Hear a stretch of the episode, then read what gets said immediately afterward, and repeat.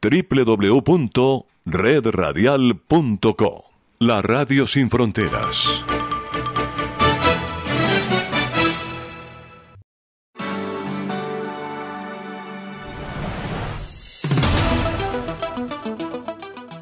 Cadena de noticias. Media hora con el mundo al calor de una tacita de café. Bienvenido.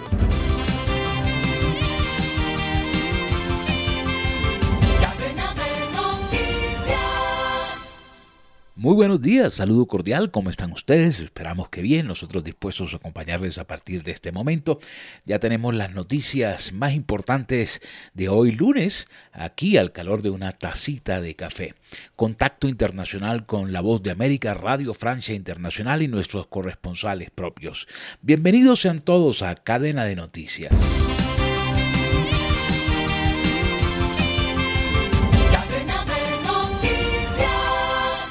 En cadena de noticias, resumen de noticias para hoy.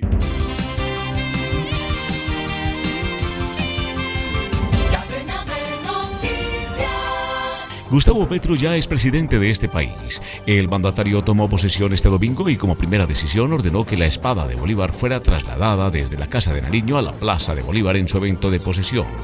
En su discurso el jefe de Estado habló de paz, de su política económica y adelantó los 10 compromisos que asumirá durante su mandato. El mandatario inició su compromiso y su pronunciamiento con los saludos protocolarios a los jefes de Estado de América Latina que lo acompañaron e inmediatamente envió sus respetos a los pescadores, campesinos, líderes juveniles y personal del aseo que lo acompañan en su ascenso al poder. El nuevo jefe de Estado se comprometió a cumplir con lo que él llamó un decálogo. Llegar aquí, junto a esta espada, para mí es toda una vida, una existencia. Esta espada representa demasiado para nosotros, para nosotras. Y quiero que nunca más esté enterrada. Quiero que nunca más esté retenida. Que solo se envaine, como dijo su propietario, el libertador, cuando haya justicia en este país. Que sea del pueblo. Es la espada del pueblo. Más noticias de la posesión de Gustavo Petro. El nuevo presidente de Colombia ordenó que la espada del libertador Simón Bolívar fuera a la tarima donde se llevó a cabo la ceremonia de investidura. El presidente entrante hizo la petición después de jurar el cargo y recibir la banda presidencial. Como presidente de Colombia solicitó a la Casa Militar traer la espada de Bolívar, una orden del mandato popular de ese mandatario, afirmó. Y en otro orden de la información, mucha atención. En julio, la producción registrada de café de Colombia, mayor productor mundial de arábigo suave lavado, cayó 22% a 944 mil sacos de 60 kilogramos de café verde en comparación con los más de 1,2 millones producidos en el mismo mes de 2021. En lo que va del año corrido, enero-julio, la producción alcanzó los casi 6,4 millones de sacos, 8% menos frente a los poco más de 6,9 millones de sacos producidos en el mismo lapso anterior. En los últimos 12 meses, agosto 2021-julio 2022, la producción superó los 12 millones de sacos, 10% menos comparados con los casi 13,4 millones de sacos cosechados en el periodo anterior. Deporte.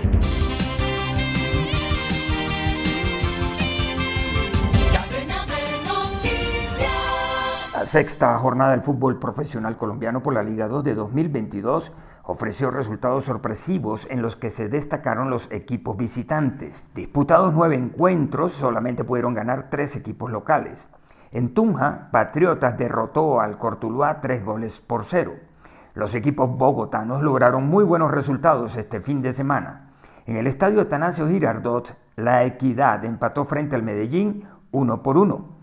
Millonarios en el Campín venció 4 por 2 al Deportivo Cali con tripleta del jugador cartagenero Juan Carlos Pereira, sumando los albiazules un total de 14 puntos, llegando a ser los punteros del torneo. Finalmente, en el estadio Hernán Ramírez Villegas, Independiente Santa Fe derrotó anoche al Deportivo Pereira un gol por cero, subiendo al quinto lugar en el tablero de posiciones con gol de Andrés Tupiñán. Unión Magdalena derrotó en su visita al Envigado 1 por 2 y es el equipo revelación hasta el momento, habiendo logrado tres victorias como visitante de los seis juegos que ha disputado, para sumar un total de 13 puntos, obteniendo así el segundo lugar en la tabla general de posiciones. Junior de Barranquilla celebró con derrota sus 98 años de fundado y en el Estadio Metropolitano cayó frente al Once Caldas 1 por 2. Mañana martes se completará la sexta fecha del torneo colombiano con el juego América de Cali frente a Águilas Doradas. Y hablamos de la fecha número 12 del fútbol argentino y Atlético Tucumán es el único puntero, a pesar de su derrota 3 a 1 como visitante frente a Arsenal de Sarandí. Andrés Balanta estuvo en el banco de suplentes, pero no vio acción en la derrota de su equipo, que sigue líder con 25 unidades. Uno menos tiene su más cercano seguidor, Gimnasia Grima de la Plata, que ganó de local 2 a 0 frente a Godoy Cruz y no le pierde pisada. En tanto, el tercero que completa el podio es Unión de Santa Fe, que le ganó de local 2 a 1 a Vélez Sarsfield con un gol del colombiano Brian Castrillón, que fue titular y jugó todo el partido. Entre los grandes, Racing empató de visitante sin goles frente a Barraca Central, Sebastián Rincón ingresó para el local y Johan Carbonero hizo lo propio para la visita. En tanto Boca le ganó en la bombonera 2 a 1 frente a Platense con Sebastián Villa como titular. San Lorenzo empató sin goles frente a Estudiantes con Cristian Zapata titular para el Cuervo. Y en el clásico de la fecha, Independiente perdió de local frente a River sobre el final del encuentro con gol de Matías Suárez.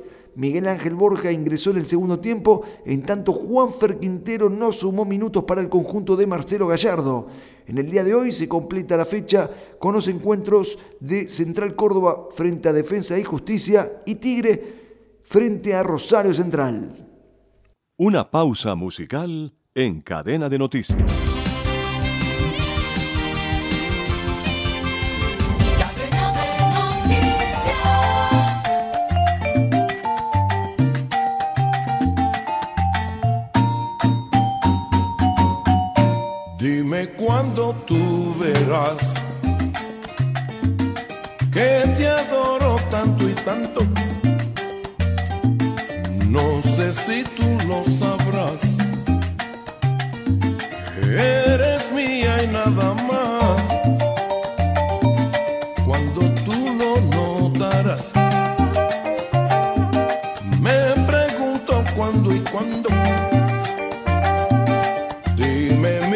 Al pasar. Mis ojos te lo dirán.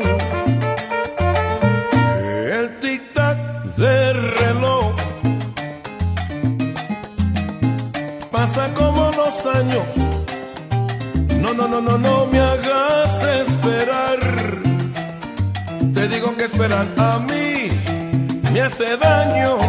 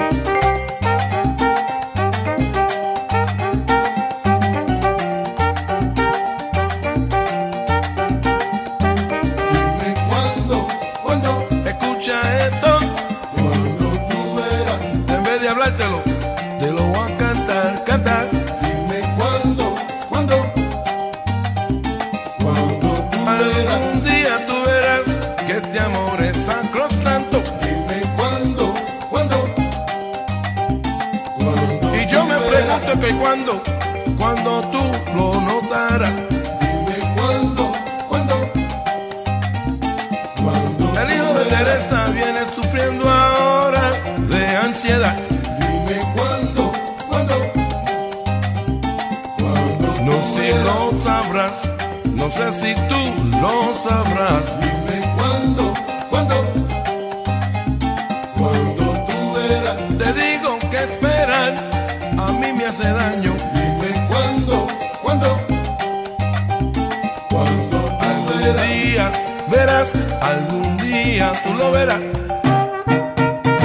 El tic tac del reloj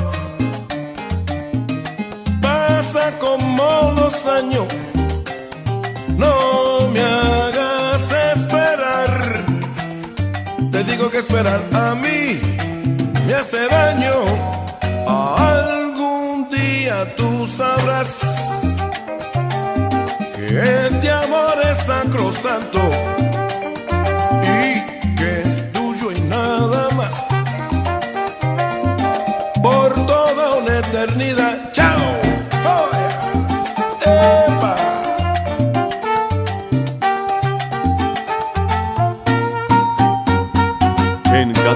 noticias nos conectamos con Radio Francia Internacional.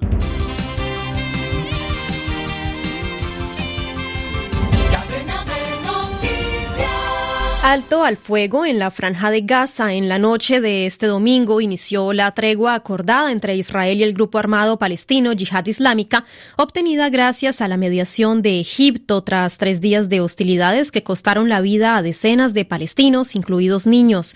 Los cruces fronterizos entre Israel y la franja de Gaza volvieron a abrir hoy y también se reanuda la circulación ferroviaria, según anunció Israel, que autorizó a sus ciudadanos que viven cerca de las localidades limítrofes del enclave palestino a salir de los refugios. Ampliación con nuestro corresponsal Daniel Blumenthal. Otra ronda de violencia entre Israel y Gaza concluyó con la intermediación de Egipto al término de tres días de intensos bombardeos en un cese de fuego que, como los anteriores, será solo precario y temporario.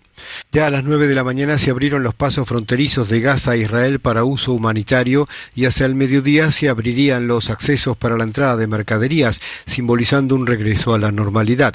Israel reanudó también el tránsito de trenes hacia el sur, que estaban amenazados por fuego antitanques desde Gaza. Fuentes palestinas reportaron la muerte de 25 personas, incluidos seis niños, pero el ejército israelí afirma que por lo menos 15 de los perecidos, incluidos los niños, fueron alcanzados por proyectiles palestinos que hicieron impacto dentro del territorio de Gaza. El operativo Amanecer constituyó un cambio de comportamiento israelí frente a la yihad islámica. En vez de responder a ataques palestinos, Israel tomó esta vez la iniciativa eliminando el jueves a uno de los comandantes de la Jihad. Además, la organización Hamas, que controla Gaza, no participó en los combates. El primer ministro Yair Lapid anunció en el pasado su intención de mejorar las condiciones económicas de los habitantes de Gaza para permitir el desarrollo y evitar así futuros enfrentamientos. Para Radio Francia Internacional, Daniel Blumenthal, Tel Aviv. Gracias, Daniel. Y esta tregua, mediada una vez más por Egipto, que algunos estiman frágil, podría ser un respiro viable a largo plazo. Con ella, el grupo armado palestino Yihad Islámica empezaría a ser un mediador del grupo islamista Hamas. Es el análisis de Alberto Spectorowski, profesor de Ciencias Políticas en Tel Aviv, al micrófono de Natalia Olivares es bastante viable porque el que está más interesado en esta tregua dirige a la franja de Gaza. Hay un hecho muy claro, jamás no se unió a la yihad islámica en esta lucha contra Israel, en este round de violencia contra Israel. Se mantuvo afuera del conflicto. Eh, ergo, quería decir que no le interesaba este conflicto, no le interesaba este round de golpes en este momento. Por lo pronto, este, ¿por qué se logra la tregua? Porque porque el Hamas obviamente le dijo a la yihad islámica que, que, se contenga y que, que, no quiere más lío, este, por lo menos en el momento actual. Ese, ese, por eso creo de que se va a mantener por lo menos su tiempo. Hoy por hoy yo creo que están interesados los líderes de la franja de Gaza, es decir, el Hamas, y por supuesto Israel, están interesados en pararla. Significativa victoria para el presidente de Estados Unidos Joe Biden tras 18 meses de negociaciones. El Senado de su país aprobó este domingo un ambicioso plan para el clima y la salud de 430 mil millones de dólares de inversiones a menos de 100 días de cruciales elecciones. El texto prevé un presupuesto de 64 mil millones de dólares en salud y la reducción paulatina del precio de ciertos medicamentos que en Estados Unidos pueden llegar a ser hasta 10 veces más caros que en otros países ricos. En las reformas para combatir el cambio climático, los vehículos eléctricos y las placas solares hacen parte de la agenda. Los detalles con Rafael Morán. Es la inversión más ambiciosa que realizará el Estado para mitigar el cambio climático y contiene varias medidas de incitación financiera para reducir las emisiones de carbono en un 40% comparado con el año 2005. Miles de millones de dólares de ayuda serán destinados a los particulares que compren electrodomésticos que consuman menos energía. Lo mismo para las empresas que recurran a paneles solares y turbinas eólicas. El paquete prevé también 60 mil millones de dólares para reducir la contaminación que generan como los depósitos de autobuses en comunidades marginadas. Y el subsidio de 7.500 dólares para quien compre un auto eléctrico ya no tendrá límites. Hasta ahora había un tope al número de vehículos subsidiados por constructor. El plan, por tan ambicioso que sea, se alcanzó a cambio de importantes concesiones denunciadas por los defensores del clima y la izquierda del Partido Demócrata. Lamentaron, por ejemplo, que los senadores hayan instaurado incentivos financieros en lugar de un impuesto punitivo sobre el dióxido de carbono, que hubiera sido la medida más eficaz para reducir emisiones. Gracias, Rafael. Y quien también prometió reformas fue Gustavo Petro, quien asumió este domingo como presidente de Colombia. Se trata del primer mandatario de izquierda en la historia del país suramericano. En su discurso de posesión prometió un amplio abanico de reformas, nuevos acuerdos de paz con los grupos armados y el fin de la guerra antidrogas que calificó como un fracaso. Los detalles con nuestra corresponsal en Bogotá, Paula Carrillo. Ante una multitud que lo aclamaba en la central Plaza de Bolívar de Bogotá, el primer presidente de izquierda en la historia de Colombia definía lo que será su gobierno. Cumpliremos el acuerdo de paz, seguiremos a rajatabla las recomendaciones del informe de la Comisión de la Verdad. Petro, exguerrillero del extinto grupo M19, hizo un llamado a todas las organizaciones armadas de Colombia para encaminarse hacia esa paz completa pero convocamos también a todos los armados a dejar las armas en las nebulosas del pasado. Además, reiteró sus promesas de campaña, entre ellas la lucha contra la desigualdad. Vamos a hacer una Colombia más igualitaria y con más oportunidades para todos y todas. La igualdad es posible si somos capaces de crear riqueza la polarizada elección dejó un país dividido, algo que también prometió resolver. Y finalmente uniré a Colombia. Uniremos entre todos y todas a nuestra querida Colombia. ¿Podrá la izquierda en Colombia llevar sus ideas a la realidad? Se verá durante los próximos cuatro años. Para Radio Francia Internacional, Paula Carrillo desde Bogotá. En Cuba, un segundo tanque petrolero colapsó a la medianoche de este domingo en Matanzas, en el oeste del país, mientras que los bomberos ya llevan dos días luchando para apagar las llamas del gigantesco incendio provocado por la explosión de un primer tanque el pasado viernes que ha dejado un muerto y 16 desaparecidos, según informaron autoridades locales. Fue el impacto de un rayo lo que causó el colapso del primer tanque petrolero. Tras los hechos, el mandatario Miguel Díaz Canel pidió ayuda internacional y aseguró que esta iba a ser decisiva para controlar el incendio. Un incendio de alta proporción, de alta envergadura, en una base supertanquero de combustible. Eh, muy difícil de controlar. Eh, en Cuba no hay todos los medios que se requieren, no hay toda la tecnología. Y por lo tanto aquí estamos contando primero con asesoría técnica, que es muy importante porque nos permite compararnos, saber qué niveles de conocimiento, cuánta actualización tenemos y con el conocimiento de personas de estos países que han estado involucrados en otros tipos de, de eventos.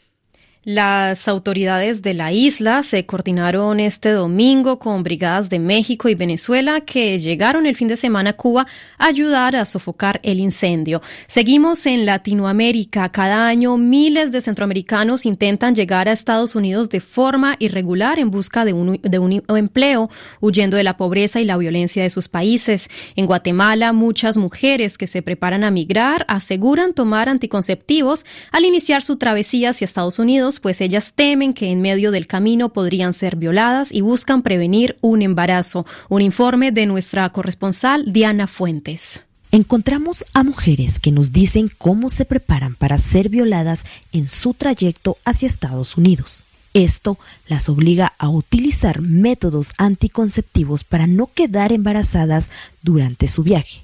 Con tono bajo, Araceli, de 34 años, nos dice, la verdad, sí estoy pensando en viajar, pero para eso mis amigas me han dicho que tengo que prepararme y vitaminarme, ya que dicen ellas que el camino es muy duro. Sí tengo el temor de ser abusada, porque mis amigas que han viajado para los Estados Unidos, ellas sí han sido abusadas sexualmente. No han quedado embarazadas, porque ellas se han protegido antes de viajar. Pero ese es mi temor, por eso ahora yo lo estoy previniendo. Araceli sabe que será un riesgo el viajar sola. Su esposo falleció hace un año y ahora tiene bajo su cargo a dos hijos. Sin trabajo, su única solución es irse, pero antes de hacerlo, tomará una decisión muy fuerte y nos dice. Sí, eh, por eso fui al centro de salud para optar por la inyección de los tres meses. Cuando son estafadas por los coyotes, el pago en algunas veces para un nuevo coyote es con sexo o trabajo ilícito. Si son atrapadas por los federales en tierra de nadie, también pueden ser abusadas por los policías. Araceli explica cuál sería su futuro si esto llegara a pasar. Pues la verdad sí sufriría algún abuso sexual durante mi trayecto de, mi viaje a los Estados Unidos, pues creo que al llegar allá tendría que buscar algún tratamiento psicológico y seguiría igual con mi vida, pues luchando, trabajando para sacar adelante aquí a mi familia que he dejado en Guatemala.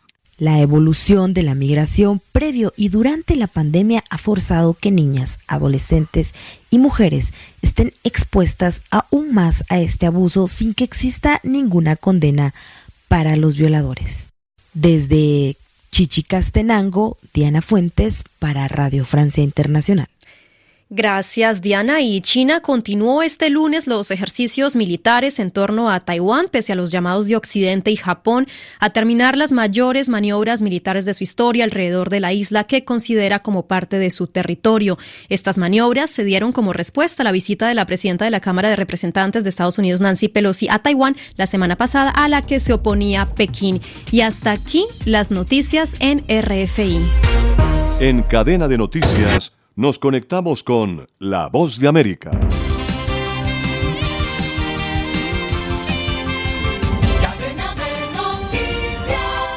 De casi dos semanas de aislamiento por su afectación por el COVID-19, el presidente Joe Biden retomará su actividad y una de las primeras que realizará será junto a su esposa Jill para visitar Kentucky y reunirse con el gobernador Andy Beshear, familias afectadas por las devastadoras inundaciones y sus consecuencias, y realizar una visita a las zonas para observar los daños causados por las tormentas. Al menos 37 personas han muerto desde el diluvio del mes pasado, que dejó caer entre 8 y 10 y media pulgadas de lluvia en solo 48 horas. El Servicio Meteorológico Nacional dijo el domingo que las inundaciones siguen siendo una amenaza y advirtió de más tormentas eléctricas que se esperan hasta el jueves. La visita del mandatario estadounidense será la segunda al estado en diciembre después de que los tornados azotaran Kentucky matando a 77 personas y dejando un rastro de destrucción estuvo en los lugares afectados. El gobernador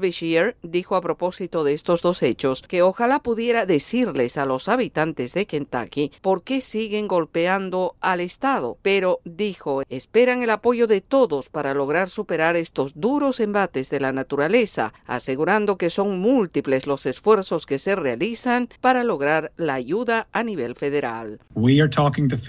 Estamos hablando con funcionarios de FEMA. Incluso le menciona al presidente Biden y ahora tendremos más de estas conversaciones para que más personas califiquen para la ayuda de FEMA. Los números de recipientes hasta ahora son demasiado bajos, son inaceptables. El presidente Biden ha ampliado la asistencia federal por desastre a Kentucky, asegurando que el gobierno federal cubrirá el costo total de la remoción de escombros y otras medidas de emergencia. La secretaria de prensa de la Casa Blanca, Karine Jean-Pierre, dijo que la Agencia Federal para el Manejo de Emergencias, FIMA, ha proporcionado más de 3 millones 100 mil dólares en fondos de ayuda inmediata y se han desplegado cientos de personal de rescate para ayudar.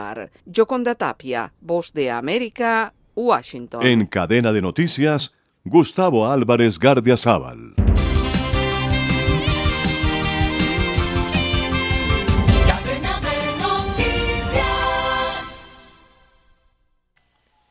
El hecho de nombrar al menos tres grupos de ministros disímiles implica que desde el gabinete debe ejercitarse como equilibrista mediador para que no le estalle como granada en sus manos. Basta revisarlos. Uno de esos grupos integrados por quienes por experiencia y sapiencia conocen y han vivido mucho más que el propio presidente.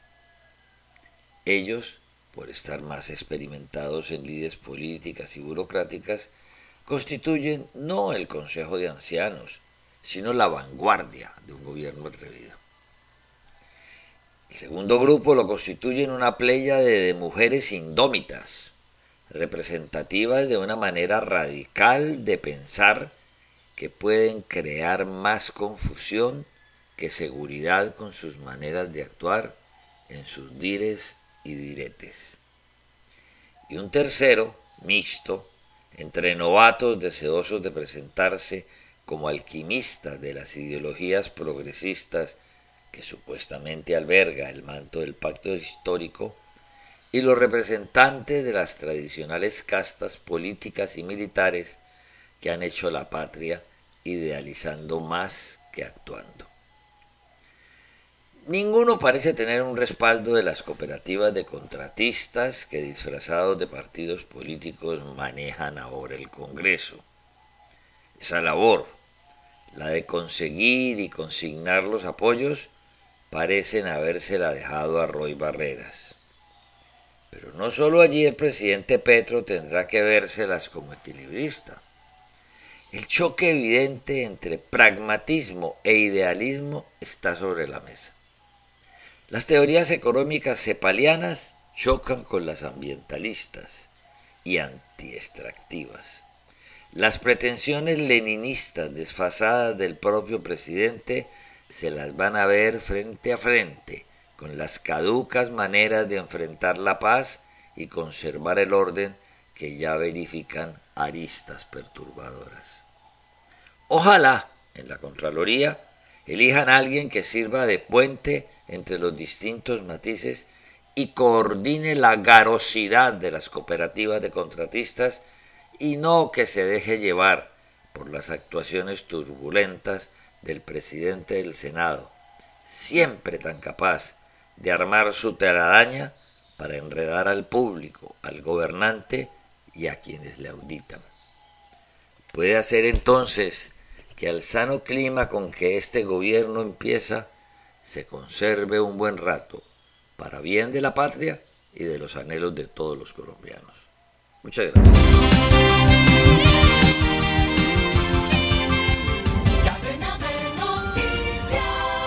Y ahora hablamos del fin de la novela entre Cavani y Boca, porque el uruguayo Edinson Cavani desestimó este domingo la oferta de Boca Juniors y continuará su carrera futbolística en Europa, según informaron fuentes cercanas del jugador. Cuando parecía que el delantero Charrúa vestiría la camiseta del Ceneice, En el mediodía del domingo, el atacante se comunicó con el vicepresidente de la entidad de la Ribera, Juan Román Riquelme, y le comunicó que por pedido de su familia continuará su carrera en el fútbol europeo. El atacante de la selección de Uruguay, quien le había dado la prioridad a Boca para ponerse en forma para el Mundial de Qatar de este año, finalmente optó por continuar en Europa y tiene ofertas del Villarreal y Valencia, ambos equipos de la Liga de España de Primera División. Cavani, quien en la última temporada actuó en Manchester United, aunque con poca participación en el conjunto británico, jugó además previamente en Danubio de Uruguay, en Palermo y Napoli, ambos de Italia, y en el Paris Saint-Germain de Francia. Bueno, se nos agotó el tiempo. Mil gracias por estar con nosotros. Hemos compartido 30 minutos al calor de una tacita de café con las noticias y la música del mundo. Jimmy Villarreal les dice la próxima esperamos hacerlo mucho mejor.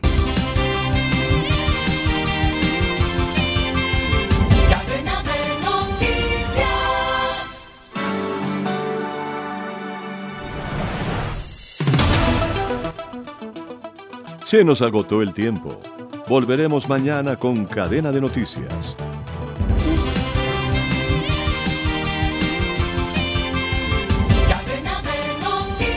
Este programa también puede escucharse como podcast en Spotify, Apple Podcast, Google Podcast o en nuestra página web www.redradial.co. Búscanos en tu plataforma preferida de podcast como Red Radial.